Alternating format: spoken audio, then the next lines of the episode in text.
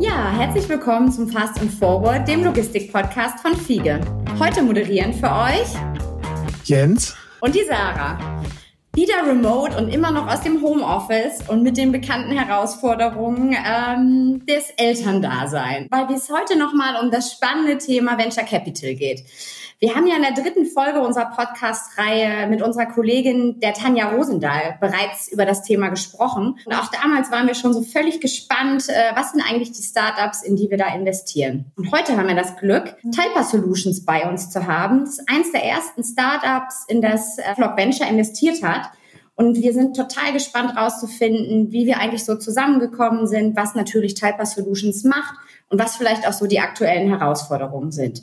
Bei uns deshalb zu Gast heute der Tim Gudeli, Partner bei F-Log Ventures und Kollege von der Tanja und natürlich der Sebastian Kowitz, CEO und Gründer von Typer Solutions. Herzlich willkommen euch beiden. Hallo, schön, dass wir da sein dürfen. Glück auf, ich freue mich auch. Auch von mir herzliches Willkommen in die Runde. Ähm, ich hoffe, Tim ist okay, wenn wir bei Tim bleiben. Und auch bei dir, Sebastian. Ich äh, möchte ungern nochmal in die gleiche Falle tappen wie Sarah.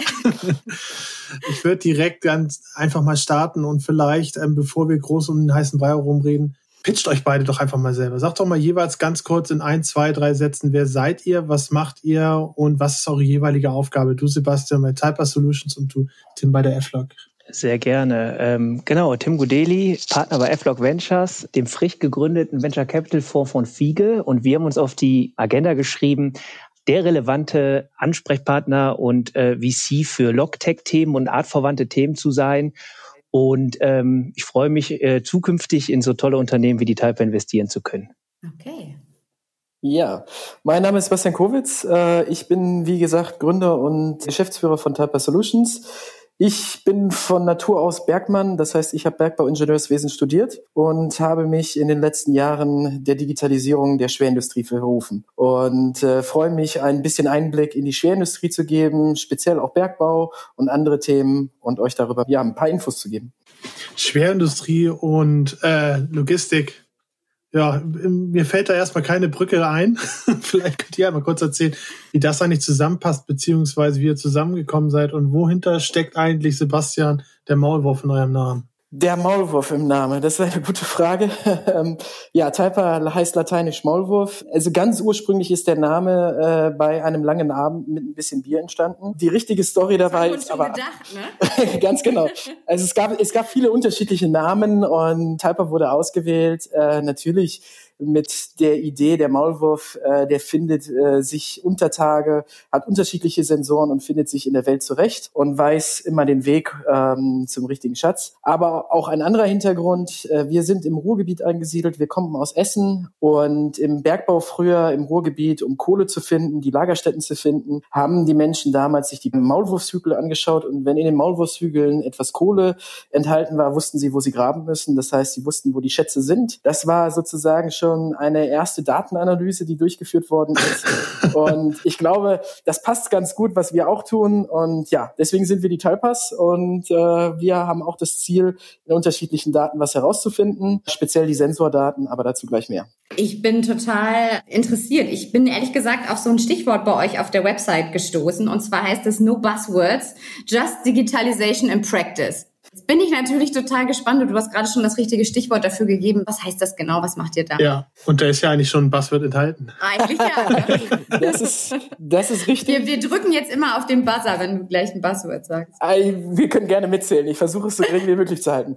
Digitalisierung, Data Analytics, erstes Buzzword. Äh, mhm. Das ist faktisch betrachtet mit sehr viel Buzzwords verbunden. Die Schwerindustrie, klar, möchte auch Daten nutzen. In der Industrie, nehmen wir den Bergbau ganz einfach, ist immer das Ziel ähnlich ähnlich wie, wie man es kennt im Privatleben, Facebook, Google, Daten nutzbar zu machen, daraus Mehrwerte zu gewinnen, das in die allgemeinen Workflows zu integrieren, das heißt in die Arbeitsprozesse der Mitarbeiter. Und darum geht es bei uns. Das heißt, wir sind sehr output-orientiert. Das heißt, wir fokussieren uns darauf, Mehrwert dem Kunden zu bringen, dass Daten wirklich angewendet werden können. Wir sprechen nicht darüber, also wir sprechen auch darüber, welche Technologien eingesetzt werden, aber wir buzzworden nicht herum, sondern wir sagen, okay, du möchtest einen folgenden Mehrwert generieren, dann helfen wir dir dabei. Und dafür haben wir klare Vorstellungen. Und ähm, wie, Tim, bist du darauf gekommen? Beziehungsweise wie hast du den Mehrwert gesehen oder haben wir den Mehrwert gesehen und wie ist die Story dahinter? Genau, das ist natürlich eine super berechtigte Frage. Die Stärke so ein bisschen von der F-Log ist es auch äh, in der, in der Evaluation von möglichen Investitionen so gewisse Freiheitsgrade zu haben. Sprich, das ist auf der einen Seite, dass natürlich so ein Unternehmen wie Fiege nicht immer schwarz und weiß nur harte Logtech-Themen, natürlich in so einem großen Konzern ganz viele andere auch Problemstellungen, nicht nur in der Logistik, sondern auch anderen Teilen des Geschäfts entstehen, sei es jetzt in Zahlungsverkehr oder einfach nur in der Prozessoptimierung, so dass wir da als F-Log den Luxus haben, über den Tellerrand hinauszuschauen. Und so tun wir es auch bei der Typer Solutions beispielsweise, weil die Typer Solutions hat äh, durch ihre Lösung, durch ihr Produkt im Moment die Chance, durch den Background von Sebastian zu zeigen, dass, dass das Produkt funktioniert im Bergbau. Mittelfristig aber der Plan ist, weil die Technologie auch gut übersetzbar ist, in die Logistik zu bringen. Und da würden wir natürlich als Partner oder da werden wir als Partner dann nochmal eine andere Stellung einnehmen und auch den Mehrwert bieten, den wir uns so als F-Log auch auf die Fahnen geschrieben haben. Jetzt würde mich mal interessieren, ähm, so als zukunftsfähiges äh, Geschäftsmodell, ähm, und du hattest vorhin gesagt, Sebastian, hast selber das Stichwort irgendwie Kohle gebracht. Wie kriegen wir das so zusammen? Ich assoziiere Bergbau jetzt natürlich auch ganz, ganz stark irgendwie mit Kohleabbau, inhaltet aber sicherlich noch viel, viel mehr, oder? Äh, klar, das beinhaltet sehr viel mehr. Ehrlich gesagt, Kohle ist gar nicht so ein großes Thema bei uns, sondern äh, wir konzentrieren uns wirklich auf Bergbau oder Baumaschinen. Das ist im Endeffekt eigentlich nur eine Nummer größer und halt Schwermaschinen, die auch Kräne, LKWs, Hydraulikbagger, Radlader, die sowohl über als auch Untertage eingesetzt werden können und auch in angrenzenden Industrien wie Construction, sprich der Bauindustrie oder auch der Logistik. Unsere Kunden fördern nicht nur Kohle, sondern Salze, Gold, andere Metalle, die wir alle so für unseren Alltag benutzen. Das heißt, wir bieten alles das an Rohstoffen für unsere Kunden, äh, was nicht auf den Bäumen wächst. Das wird alles produziert und dafür gibt es Bergbau. Und das ist international, sowohl vor der Haustüre mit Steinbrüchen oder auch auch im Salz oder auch international in Amerika, in Australien oder auch in Russland beispielsweise. Da gibt es auch Kunden von uns. Mhm. Okay, nachvollziehbar. Jetzt schreibt ihr bei euch auf der Website, ähm, dass bisher ungefähr nur ein Prozent aller Daten irgendwie genutzt werden. Ihr sozusagen den, den Rest, die restlichen 99 Prozent dieser Daten heben wollt. Kannst du mal so ein klassisches Beispiel geben? Weil gerade ist das für mich noch so, so sehr abstrakt, was ihr macht. Wo, wo ja. helft ihr sozusagen wirklich unmittelbar einem potenziellen Kunden mit euren ja. Daten? Also unsere Kunden besitzen in der Regel große Maschinen, die man auch auf der Autobahn äh, kennt, wenn man in der Autobahn entlang fährt und dort gebaut wird. Nur ein paar Nummern größer. Das heißt, wir haben LKWs und Trucks, die zum Beispiel 400 Tonnen Zuladung haben können oder große Hydraulikbagger, die mehrere Tonnen, 30 Tonnen in ihre Schaufel bekommen. Und diese Fahrzeuge produzieren sehr viele Sensordaten, die alltäglich ausgewertet werden können. Ähnlich wie beim Privatfahrzeug.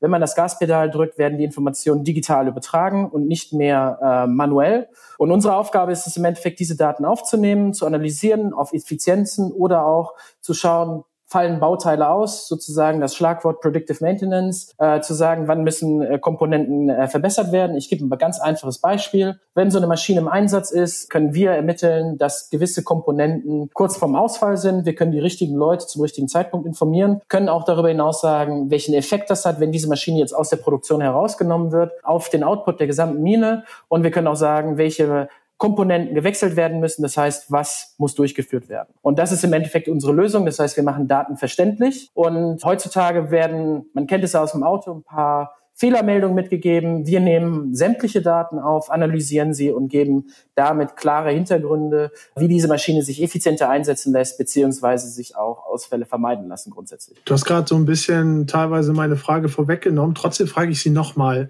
Dieses Beispiel, was du gerade genannt hast, Sarah, mit den 1% und 99%, wenn diese 99% jetzt mal ganz ketzerisch gefragt so wichtig wären, warum funktioniert denn trotzdem alles bisher, wenn man diese 99 Prozent noch nicht kennt? Kannst du da noch ein paar Beispiele nennen, wo Klar. du wirklich so ja. Klar, gerne. Also solche in der Schwerindustrie, nicht nur im Bergbau, sondern auch im Bauwesen oder auch in der Logistik, sind immer noch viele Menschen involviert und wir arbeiten hier mit mobilen Maschinen. Das heißt, wir sind nicht auf dem Factory-Level, das heißt, wir sind nicht in einer äh, klassischen Anlage, wo sich etwas unverändert ist, sondern wir haben hier mobile Maschinen, die miteinander zusammenarbeiten müssen. Ein Hydraulikbagger belädt einen LKW und es sind Menschen involviert. Und diese Menschen müssen sich informieren, um relativ zügig und in Time äh, zu reagieren, benötigt man die richtigen Informationen, um die richtigen Entscheidungen zu treffen. Ja, das hat früher funktioniert, aber die Industrien, die ich gerade angesprochen habe, die haben natürlich auch eine gewisse Preisvolatilität. Das heißt, Preise verändern sich. Wir haben Kostendruck. Das heißt, Spritpreise erhöhen sich und man möchte im Endeffekt seine Kosten reduzieren und maßgeblich die beste Entscheidung treffen. Und dadurch, dass das immer wächst und im Endeffekt die Marge immer geringer wird, ist das Ziel schlussendlich Optimierung herbeizubringen und das dabei helfen wir ganz klar. Wenn du sagst Kosten und auch Entscheidungen kosten, was kosten denn eigentlich Daten, wenn ihr die hebt? Gibt es da eigentlich eine Ratio, wenn man sagt, okay, von den 99 Prozent, die ich noch nicht kenne, ich kann 60 Prozent mit dem Preis heben, ich kann 98 Prozent zu dem Preis heben und 99 Prozent kosten mich das und das. Ist das eigentlich auch etwas, was linear ist? Oder wenn du startest, hast du eigentlich die Möglichkeit, unendlich viel ähm, Impact daraus zu ziehen? Ich glaube, es ist Letzteres. Also wenn du startest, hast du relativ viel Impact und du fängst, und das ist auch einer der Gründe, warum wir im Bergbau angefangen haben, die größten Maschinen, um den größten Impact äh, zu kreieren. Aber ich gebe ein Beispiel mit äh, Reifen. Wir können mit Hilfe von drei, vier Sensordaten Aussagen darüber geben im Bergbau, für Bergbaumaschinen beispielsweise, wann ein Reifen gewechselt werden muss. Dieser Algorithmus basiert darauf, dass ich die Außentemperatur habe, dass ich die Information habe, ob die Maschine voll oder leer beladen ist, wie viel Umdrehung der Reifen gemacht hat, etc. pp. Dadurch weiß ich, wie der Abrieb des Reifens ist und kann dann vorhersagen, wann muss der Reifen gewechselt werden. Der Impact daraus ist ganz einfach. Ich kann jetzt neue Businessmodelle dorthin schalten oder ganz einfach sagen, der Reifen muss gewechselt werden. Und ich kann aber diesen Algorithmus auch übertragen, nicht nur auf Bergbaumaschinen. Dort ist der Impact sehr, sehr hoch, weil Reifen sehr, sehr teuer sind, die großen. Das heißt, ich kann das auch auf kleinere Maschinen, kleinere Reifen übertragen, bis zu einem sehr, sehr kleinen Reifen. Der Zusammenhang ist schwer zu ziehen. Ähm, aber mit diesen Reifendaten, wenn ich noch weitere Daten hinzufüge und weitere Aussagen generiere, kann ich immer weitere tiefgreifende Informationen geben, die weiterhelfen. Das heißt, ich würde eher sagen, je mehr Maschinen ich einbinde, desto bessere und genauere Aussagen kann ich tätigen. Je mehr Daten ich bekomme, desto mehr Datenhintergrund habe ich, desto mehr kann ich lernen. Das ist ähnlich wie bei Facebook oder bei, bei Amazon. Wenn Amazon dir Produkte vorschlägt, je mehr User im Endeffekt gewisse Produkte kaufen, desto genauer wird diese Aussage auch. Das ist mit den Maschinen genauso. Ich kann genauer vorhersagen, wann Komponenten ausfallen oder eine Effizienz gering ist, wenn ich mehr Daten von Maschinen habe. Ich glaube, was bei der Sache noch ganz interessant ist, wenn man ein Stück zurückgeht. Ich meine, man redet immer sehr viel über Daten. Was ist möglich und was können die Techies leisten? Was können die ganzen Experten auf dem, auf dem Gebiet leisten? Aber da ist immer noch ein großer, großes Delta zwischen, ähm, was kann geleistet werden und was ist im Moment eigentlich vorhanden? Was ist so die, mhm. der, der, der aktuelle Stand, wie wirklich gearbeitet wird, so im wirklichen Leben, sage ich mal. Und da haben wir dann doch auch in unserer Analyse ganz viel Parallelen in der Bergbauindustrie und auch der Logistik gesehen. Äh, es gibt sicherlich ganz viele Leute, die sich mit der Digitalisierung der beiden Industrien beschäftigen, aber wie es dann tatsächlich aussieht, da könnte man vielleicht noch meinen, als ja, digital interessierter, als digital interessierte Person, da, da ist noch ein bisschen Nachholbedarf an der einen oder anderen Stelle. Und die interessantere Frage ist ja eigentlich auch für Sebastian, und das war auch für uns ein super Case, Case zum Investieren, äh, jetzt mal beiseite, was Daten kosten etc. Wir haben jetzt da eine Lösung, die jetzt in der Bergbauindustrie funktioniert, im Sinne von ähm, das Produkt der Typer Solution, das ist jetzt einfach nur mal in den, in den Raum geworfen, kostet 30, 40.000 Euro im Jahr für, für ein Bergwerk und spart dem Bergwerk aber dann pro Jahr ein Vielfaches ein. So, und das ist natürlich ein schönes Verkaufsargument den Kunden gegenüber. Und was die Sache dann für uns, nochmal um den Bogen dann zu Ende zu spannen, deutlich interessanter macht, ist, dass wie werden die Daten beschafft? Das ist auf dem äh, Canvas-System aufbauend. Also so funktioniert halt die Datenbeschaffung in den Riesenmaschinen, äh, die die Typer Solutions gerade beliefert. Aber auf diesen Systemen funktionieren auch Trucks und ganz viele ähm, Maschinen, die in der Logistik benutzt werden, sodass wir das eigentlich perfekt äh, übertragen können mittelfristig, um dann eben diese Use Cases, äh, nutzt die Typer Solutions Software. Ihr seht jetzt auf Grundlage eurer Daten, wo können Verbesserungen entstehen, wie könnt ihr eure Prozesse verbessern, wie könnt könnt ihr Arbeitsschritte verbessern, die euch Kosten einsparen und somit die Marge verbessern, dass das eigentlich super easy übertragbar ist. Also eigentlich ein, ähm, auf dem Papier ein No-Brainer, wie man so schön sagt, um jetzt hier auch nochmal mit dem Buzzword zu kommen. Das ist, ja, das ist eigentlich ein Potenzial, was mit der, mit der Lösung von Etalpa zu heben ist, was sehr, sehr vielversprechend ist. Also wenn ich da kurz einhaken darf, also Tim, da sagst du genau was Richtiges. Es geht auf der einen Seite natürlich um Daten aufnehmen, Daten verarbeiten, das ist die technische Komponente, aber eine der wichtigsten Komponenten ist es auch diese Nutzbarkeit der Daten zu machen. Äh, es ist ein Buzzword, wir sagen Actionable Insights, aber das meinen wir ernst. Also das heißt, wir sagen wirklich, wie integrieren sich jetzt die Daten in den alltäglichen Workflow?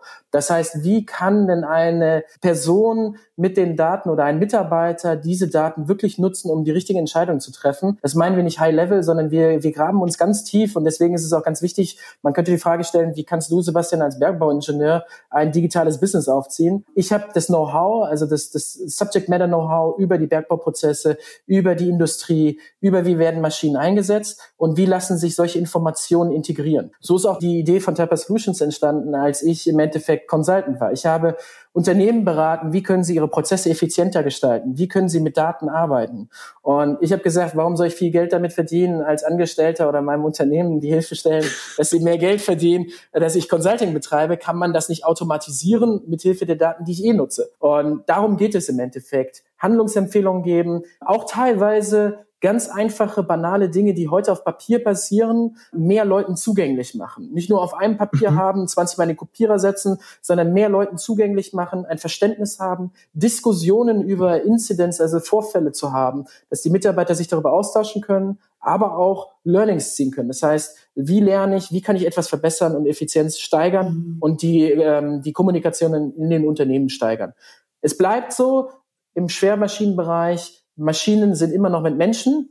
Und das heißt, auch in der Zukunft, auch wenn wir viel Automatisierung haben, werden immer noch Menschen involviert sein. Und genau denen wollen wir helfen, bessere und klare Entscheidungen zu treffen. Insbesondere das Geschäft wird schneller, immer mehr Kostendruck, um dort auch besser zu agieren und klarer zu agieren. Mhm. Ich glaube, wenn ich noch einen Punkt hinzufügen darf, ähm, ist das, glaube ich, ein wichtiger Punkt, den du da ansprichst, weil das ist auch in unserer Analyse hochbekommen. Es geht halt auch aus der Investorensicht nicht immer darum, ich sag mal, das coolste technische Produkt zu haben, was super sophisticated ist und alles abdeckt, was so der Techie vom Bildschirm sich da gerade ausdenkt. Der zweite und sicherlich wichtige Schritt ist, dass du auf Augenhöhe mit dem Kunden bist und den Kunden auch in gewisser Weise verstehst. Ne? Also dass mhm. du nicht mhm. nur sozusagen einen hoch ähm, äh, komplizierten Bildschirm irgendwann vor Augen hast, wo du dann irgendwie ablesen könntest, was ist, was dein Ge Geschäft äh, besser machen könnte, sondern auch, dass du wirklich in jeglich auf jeglichem Layer, ob es jetzt der Arbeiter am Band ist oder halt der Geschäftsführer, ähm, wirklich anschaubare Informationen generiert bekommen, die das Business besser machen können. Und das ist ähm, eine immense Herausforderung, weil sowohl im Bergbau als auch in der Logistik und ohne jetzt äh, jemandem zu nahe zu treten, äh, bin ich davon überzeugt, dass dann Sebastian nicht immer auf die Techies da trifft oder die, die technologischen Cracks, sondern dass die auch noch andere Sichtweisen auf Dinge auch haben, vielleicht dem oft auch ein bisschen, bisschen kritisch gegenüberstehen. Und dabei ist es umso wichtiger, ein Produkt zu haben, was so ein bisschen am Kunden entwickelt ist. Also vielleicht, Sarah, das ist auch nochmal der Rückschluss für dich, warum wir keine Buzzwords machen. Wir haben häufig Kunden, die sind äh, nicht, ich will nicht sagen überfordert, aber die stören sich daran, dass sie sehr viele Buzzwords kriegen und äh, die neuesten Technologien erklärt bekommen und sagen, ja, was ist denn jetzt Machine Learning? Aber sie wollen verstehen, wie kann ich die neuen Technologien sinnvoll in meinem Arbeitsalltag einsetzen, dass es mir wirklich was bringt. Weil ich setze ja nicht einfach Technologien ein, einfach des Technologiewillens, sondern es soll mir wirklich was helfen. Dafür steht Typer Solutions. Wir helfen den Leuten. Wir wollen jetzt uns nicht über das nächste Machine Learning austauschen, sondern wir wollen verstehen, wie kann Technologie im Alltag in deinem Arbeitsalltag dich weiterbringen? Jetzt finde ich es natürlich so mega spannend. Ich meine, der Tim hat schon ganz begeistert von euch äh, gerade erzählt und wirkt auch total überzeugt. Habt ihr denn selber auch eure Technologie angewendet, um, äh, um die F-Log zu finden? Oder wie seid ihr zwei eigentlich zueinander gekommen? Ja, das ist eigentlich eine ganz lustige Story. Also vielleicht muss man dazu sagen, dass es völlig üblich ist, weil ähm, ein Investment in Unternehmen, also für Sebastian vielleicht sogar noch ein Stückchen mehr als für uns, ist das in gewisser Weise, also das ist fast schon pathetisch, aber ähm, das Beispiel für die Heirat ist gar nicht so weit weggegriffen. Ne? Also in dem Moment, wo wir uns, wo wir in das Unternehmen investieren, ist da jemand mit am Tisch, der erstmal fremd ist, aber der auch auf einmal eine ganze Menge hat mitzusagen. Also das heißt, diese Vertrauensbasis, die ist immens mhm. wichtig, immens wichtig. Und auch ich, als wenn ich ein Unternehmen gründen würde, würde ich mir auch ganz genau anschauen, wen ich da mit an den Tisch hole. Und es ist dahingehend üblich, dass Beziehungen über, ich sag mal, über längere Zeit entstehen. Also es ist üblich, dass wir uns Portfolios angucken, äh, die kennenlernen, nicht in die investieren. Wenn vielleicht die erste Absage ist, heißt es noch nicht, dass wir vielleicht auch ein Jahr später investieren, weil dass man im Austausch bleibt, dass man sich kennenlernt, dass man sich so ein bisschen beschnuppert, weil die Entscheidung halt so viel, ähm, so viel Impact hat. Und Sebastian und ich haben uns damals, ähm, also ich komme ja auch aus dem Venture Capital, bei meinem alten Arbeitgeber kennengelernt auf einer Veranstaltung. Ähm, wir hatten eigentlich einen relativ guten Start in, dass, dass wir uns äh, beschnuppern konnten, weil wir waren in einer, in einer anderen Stadt. Sebastian musste dann damals noch äh, nach Düsseldorf, wo ich wohne, und hat mich mitgenommen, äh, äh, netterweise. Der war zehn Minuten vorher kennengelernt und auf einmal fing auf der Autobahn Sebastians Auto an zu qualmen und wir mussten oh. auf den rechten Standstreifen fahren und Sebastian musste dann da den, äh, den, den Retter spielen und das, weiß nicht, ob du das Wasser nachgefüllt hast oder was da genau los war. Was ich damit sagen will, es war ein guter Eisbrecher. So, und was wir haben aber mit dem Schwertransporter unterwegs Nein, nein, nein, das war ein ganz normales Auto und ähm, komplett ungeplant natürlich. Aber ich ne? kann mich auch noch, genau, ich kann mich auch noch dran erinnern, dass wir im Auto auch schon auch wenn die Typer Solutions damals für uns noch viel zu jung war. Das waren ein paar Leute äh, mit einer verrückten Idee, ähm, die eine Vision hatten, aber noch kein Produkt. Und wir haben uns mhm. damals aber auch schon ausgetauscht über, wo kann so ein Unternehmen hingehen, wie funktioniert ein, äh, wie ist so die Arithmetik, wie kann man es groß machen, was hat's für Herausforderungen, wo sind diese kritischen Erfolgsfaktoren. Und ich wusste damals noch, als ich aus dem Auto gegangen bin, ähm, ja, cooler Typ. Also der weiß, was er will, der, ähm, der hat eine, eine Vorstellung, äh, hat so dieses gewisse Etwas aus Mischung von Smartness, Arbeitseifer, aber auch ähm, eine konstruktive Dickköpfigkeit, so dass wir da in, in Kontakt geblieben sind und dann eigentlich erst Jahre später das Investment stattgefunden ist, so dass wir da eigentlich eine gute Absprunghöhe hatten, als es dann schlagend wurde, die Typer Solution sich blendend entwickelt hat und dann auch sozusagen das Setup geschaffen hat, dass da auch VCs einsteigen, so dass wir uns da schon kannten und dann auch auf Augenhöhe diskutieren können, macht es Sinn für beide Seiten? Und da sind wir zum Schluss gekommen, macht es. Und äh, so ist eigentlich diese diese Beziehung entstanden. Und das ist aber auch wenn das jetzt mit der Autobahngeschichte ein bisschen verrückt klingt, ist das gar nicht so untypisch ehrlicherweise. Also das passiert ganz oft, dass mhm. man sich erstmal äh, kennenlernen muss und vertrauen muss. Und das ist auch, kommt auch nicht von ungefähr, dass man sieht bei auch vielen Gründern, es kommt ja auch durchaus vor, dass, dass Gründer mehrmals gründen, dass da eigentlich immer wieder die gleichen Personen mit am Tisch sitzen, weil das einfach so immens wichtig ist, dass man sich streiten kann, aber danach auch wieder in die Augen gucken kann, dass man äh, sich ähm, austauschen kann, also auf jeglichen Ebenen, wie es eigentlich dann auch oft in der Beziehung ist. Also und von daher, also so ist das, äh, das ist so ein bisschen die, die Story dahinter, die, äh, wie, wie das alles entstanden ist. Ich, ich, ich glaube, aus der Gründersicht ist es auch ganz wichtig, dass man ganz klar eine Beziehung aufbaut. Also ich, klar, ich, ich gehe jetzt nicht mit jedem Investor ins Auto und, und lasse ihn mal einen Standstreifen fahren. das ist ganz wichtig. Nein, also das, man muss eine Ebene finden und ich glaube, aus Gründerperspektive ist es ganz wichtig, dass man eine ähnliche Vision shared, beziehungsweise ich glaube, manchmal ist es für Investoren, ins, insbesondere in der Frühphase, schwer zu verstehen, was der Gründer eigentlich will, wo er hin will. Aber wenn man dort jemanden findet, der einem zuhört und, und, und und, und, und auch teilweise mitentwickelt und auch kritische Fragen bekommt. Also auf der Gründerseite ist es extrem wichtig, Investoren zu haben, die sagen, naja, ist das denn richtig? Ist das falsch?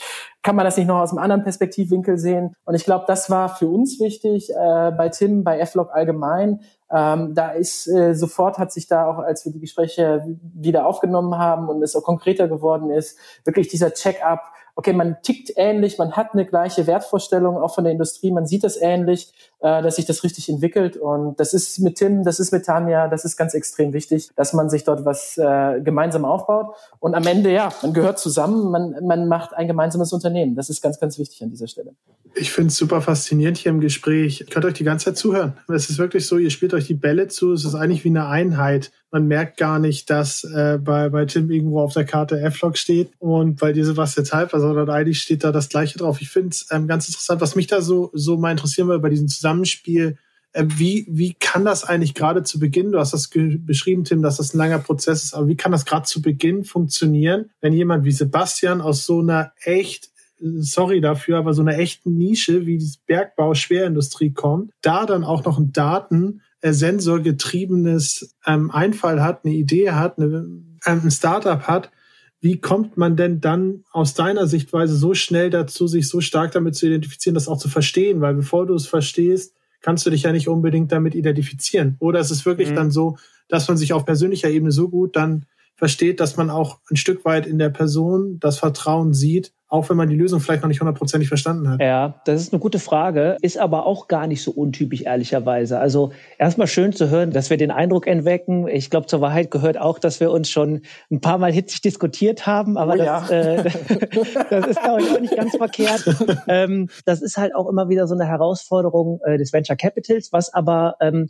auch die Typer Solution, glaube ich, gut gemacht hat. Also ich bin Fan davon, erstmal zu verstehen, wie oder Andersrum, ich bin kein Fan davon, wenn man als junges Unternehmen mit begrenzten Kapazitäten direkt äh, den ganzen Markt revolutionieren muss äh, oder will und, und direkt die Gründer alle, ich will das neue Google sein und dann sitzt da, sitzen da zwei Leute vor dir, ähm, äh, ist schwierig. Also ich glaube, es hat sich auch in der Praxis bewährt, dass man sich auch gerne eine Nische aussucht, die komplett versteht, äh, das Produkt als solches auf Herz und Nieren testet, mal grob versteht, wie so ein Sales-Prozess abläuft, wie man Unternehmen bespielt, also die Kunden dann in dem Fall, wie es ist, Mitarbeiter einzustellen und so gewisse Lerneffekte äh, entstehen. Und die Typer Solutions, das war aber auch schon immer klar, möchte diese Lerneffekte oder möchte diesen Proof of Concept, wie es so schön heißt, in der Bergbauindustrie äh, schaffen. War auch mein Eindruck damals, Bergbauindustrie, was ist das denn so? Ne? Also die, die Schächte stehen ja hier alle, alle leer im Ruhrpott.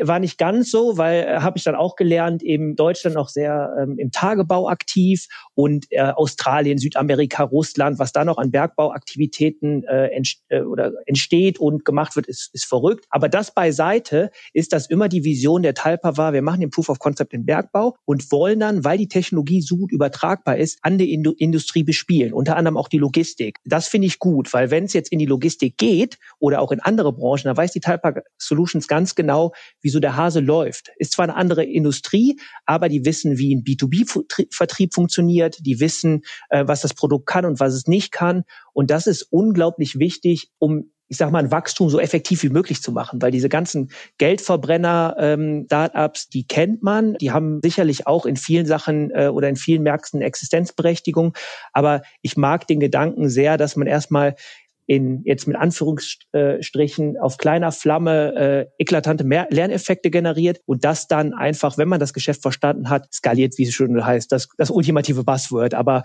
ich glaube, das fasst es ganz gut zusammen. Jetzt habt ihr ganz viel darüber erzählt, wie ihr euch kennengelernt habt und auch was so die Stärken ähm, sind des anderen. Vielleicht gehen wir noch mal so ein bisschen in das Operative. Das ist, glaube ich, eine ganz interessante Geschichte. Wenn man jetzt den Investor auf der einen Seite hat, auf der anderen Seite sozusagen das Startup, wie oft trefft ihr euch jetzt? Was hat man eigentlich für, äh, für Möglichkeiten der Einflussnahme, um mal so ein bisschen jetzt so hinter die Kulissen zu gucken? Wie, wie sieht's da in der Praxis aus und wo kommt es da dann vielleicht auch mal aktiv zu, zu Reibung bei euch gerade? Ja, auch eine interessante Frage. Ist ganz unterschiedlich. Ähm, der aus Investorensicht hat man ja ein Portfolio. Das ist ist, äh, da, da, da sind dann fünf bis zehn Unternehmen oft und äh, die haben natürlich immer mal wieder andere Intensitäten. großes Problem ist halt die Liquidität. Dann wird mal wieder eine Finanzierungsrunde gesucht, dann ist das Auge da drauf. Dann ist, ist mal wieder im Geschäft ein großer Kunde, der, der gewonnen werden muss. Also das ist, es gibt jetzt keinen Prozess, dass wir wissen, wir telefonieren alle zwei Tage miteinander.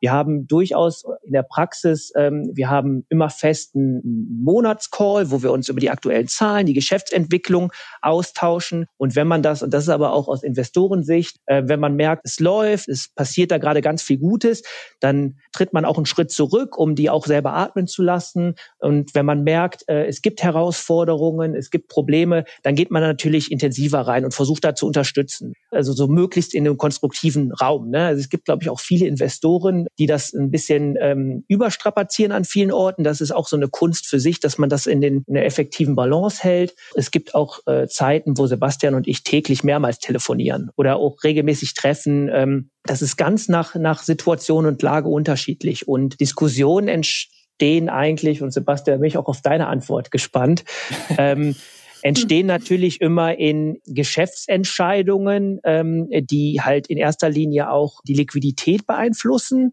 die, ähm, die äh, übers Budget, ein ganz großes Thema, äh, ist natürlich, hat Sebastian wahrscheinlich auch äh, andere Meinungen, wofür das Geld vor, ähm, gebraucht wird, als, als ich vielleicht. Und auch über, über weitreichende Produktentscheidungen wird immer wieder gerne diskutiert. Also die großen Themen, die, die sparen wir uns dann immer auf, um dann die Köpfe zusammenzustecken und dann das auch heiß zu diskutieren, ehrlicherweise.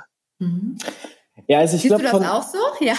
Also aus äh, ja Gründersicht ist es vielleicht, also ich glaube, ein wichtiger Aspekt ist, ich wurde mal gefragt, ob äh, Gründer so ein bisschen Aufpasser sind. Ähm, ich glaube, das ist falsch. Auf der einen Seite sind Investoren dazu da, um nicht aufzupassen, aber zu hinterfragen. Das ist ein, ein, ein wichtiger Aspekt. Also wenn ich irgendwie in meiner eigenen Suppe hänge und äh, tolle Strategien in Typer Solutions mit meinen Kollegen ausarbeite und Kolleginnen, dann ist das erstmal toll und ich bin euphorisch und ich habe die beste Idee der Welt und ich glaube, die Welt erobern zu können. Äh, und dann ist es immer ganz gut, jemanden zu haben, dem man das vorstellt, der das kritisch hinterfragt und nochmal den Devil's Advocate spielt. Ich glaube, das ist einer der wichtigsten Punkte. Der wichtige andere Punkt ist, Investoren, die, die können einem immer helfen. Das sind diejenigen am Ende, die man auch unbedarft zu etwas befragen kann. Wenn ich in die Welt gehe, will mir am Ende irgendjemand was verkaufen oder ähm, mir einen Rat geben, der Geld kostet. Äh, es gibt wenig Beratung sozusagen und es sind manchmal sehr banale Dinge. Also wenn man Fragen zu Einstellungen hat, wenn man äh, mal eine Meinung hören möchte, wenn man irgendwie Kontakte sucht. Ähm, relativ oder auch simple Dinge. Man als Gründer erlebt man jeden Tag neu, alles ist neu, man lernt immer jeden Tag dazu und da ist es immer noch mal sinnvoll, auch eine Fallback-Option zu haben, um sich die Meinung einzuholen. Es ist nicht so, dass jetzt der Tim zu mir kommt und sagt, Sebastian, du musst das so wie folgt machen, sondern äh, er hat in der Regel eine klare Meinung und er hat auch äh, eine Idee oder manchmal ist es auch einfach, dass man sich austauscht Kannst du mir mal helfen, für und wieder, Priorisierung etc. pp. Das ist ein ganz wichtiger Punkt. Und ja, last but not least, Budget, das ist am Ende auch eine Strategiefrage. Das werden die nächsten, die nächsten zwölf Monate immer mehr oder weniger oder auch länger äh, festgesetzt. Da wird natürlich auch heiß debattiert. Und da geht es auch so ein bisschen darum, ich sage auch ganz ehrlich, ich bin immer ein bisschen eifriger in die Zukunft zu denken. Da sagt dann der Tim, naja, wollen wir nicht auch noch mal den anderen Case betrachten und wollen wir auch noch mal, welche Optionen gibt es noch? Also ich glaube, das sind äh, natürlich auch Streitpunkte, wo man auch eine gewisse Streitkultur haben muss und äh, sich auch auseinandersetzen muss. Aber man ist gemeinsam im Unternehmen. Das ist ganz wichtig. Also Investoren sind keine Aufpasser, sondern man arbeitet gemeinsam äh, an der Entwicklung des Unternehmens. Man verfolgt gemeinsames Ziel, eine klare Vision und das möchte man gemeinsam erreichen. Das heißt, man sitzt in einem gemeinsamen Boot da muss ich vielleicht doch auch noch mal ganz kurz meine vorige Hand Antwort ergänzen, weil das ist richtig, was du sagst. Ein wichtiger Punkt in der ganzen Diskussion ist, auf das aufbauend, was Sebastian gesagt hat, ist, dass ich mich jetzt bestimmt nicht einmische in den ganz grundlegenden Sachen irgendwie äh, in der Kernkompetenz des Produktes. Mhm. Da habe ich nichts zu sagen, weil wenn ich das irgendwie besser wüsste, dann wäre das Investment falsch gelaufen, weil der Gründer muss immer eine Kompetenz haben, die ein Alleinstellungsmerkmal darstellt. Da ist es auch in der Balance, sich da raushalten zu können. Was aber, glaube ich, ein VC gut bieten kann, ist, dass man eben schon so viele junge Unternehmen gesehen hat, unter anderem auch, wo die Fehler gemacht haben. Dass man da sich so ein bisschen so ein Muster äh, erspielt und Erfolgsfaktoren rauspackt, dass XY wichtig ist und XY schädlich ist. Und das den Gründern, die das vielleicht zum ersten oder zweiten Mal mitmachen, die Erfahrung zu teilen, um dann die Fehler nicht machen zu müssen und eventuell auch teuer bezahlen zu können, sodass man das so Mischmasch sich herauskristallisiert, dass man sich dann auch einfach ergänzt in vielen Sachen, die Kompetenzen. Ich würde gern ähm, zum Abschluss nochmal euch beide fragen. Ihr habt jetzt ja viel darüber erzählt, wie seid ihr zusammengekommen? Was seht ihr auch beide in der Lösung? Wie ist aktuell die Zusammenarbeit? Wie knirscht es auch manchmal? Wie kommt man auch wieder zusammen? Aber wie sieht es denn zukünftig aus? Also gibt es einen gewissen Plan, wie ihr jetzt weiter zusammenarbeitet? Gibt es einen definierten Start und auch dann irgendwann einen definierten Endpunkt? Wie ist sozusagen so der Ausblick bei so einer Zusammenarbeit? Ja, also das ist auch ein großer Teil in den, in den Gesprächen. Also wenn wir ins Investment reingehen, im Endeffekt investieren wir in eine Vision. So, und äh, die muss schon vorher diskutiert werden und gespiegelt werden.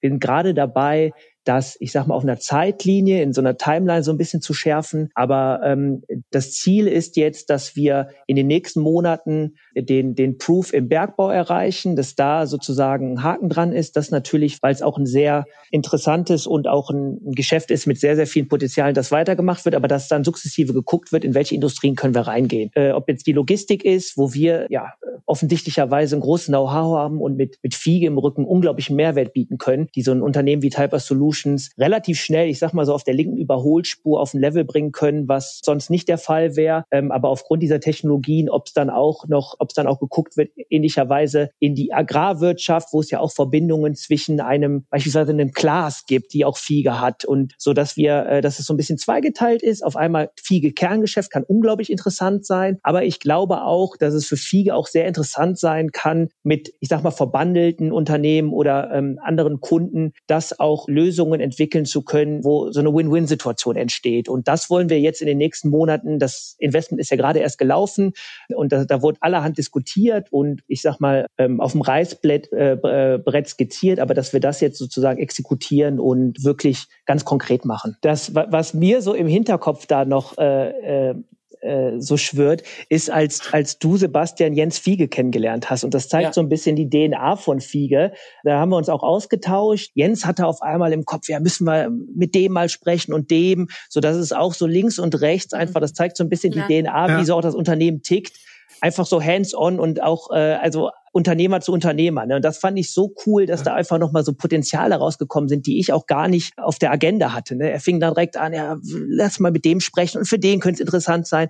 Und das zeigt einfach auch, wie gehaltvoll so eine, so eine Partnerschaft äh, sein kann, über das Thema investieren und, und Geld mhm. bereitstellen. Es geht ja. nicht nur um das Finanzielle, sondern es geht auch wirklich, da hat sich jemand reingedacht, auch wenn man nur ein paar Minuten hatte, das zu erklären. Man hat es verstanden, man hat eine Wellenlänge und man hat unterschiedliche Unternehmerperspektiven darauf gehabt. Das war echt cool. Und äh, auch da sehe ich als Gründer ganz klar den, den Vorteil, F-Log jetzt hier an Bord zu haben, um dort auch gemeinsam gute Schritte zu vollziehen. Mhm.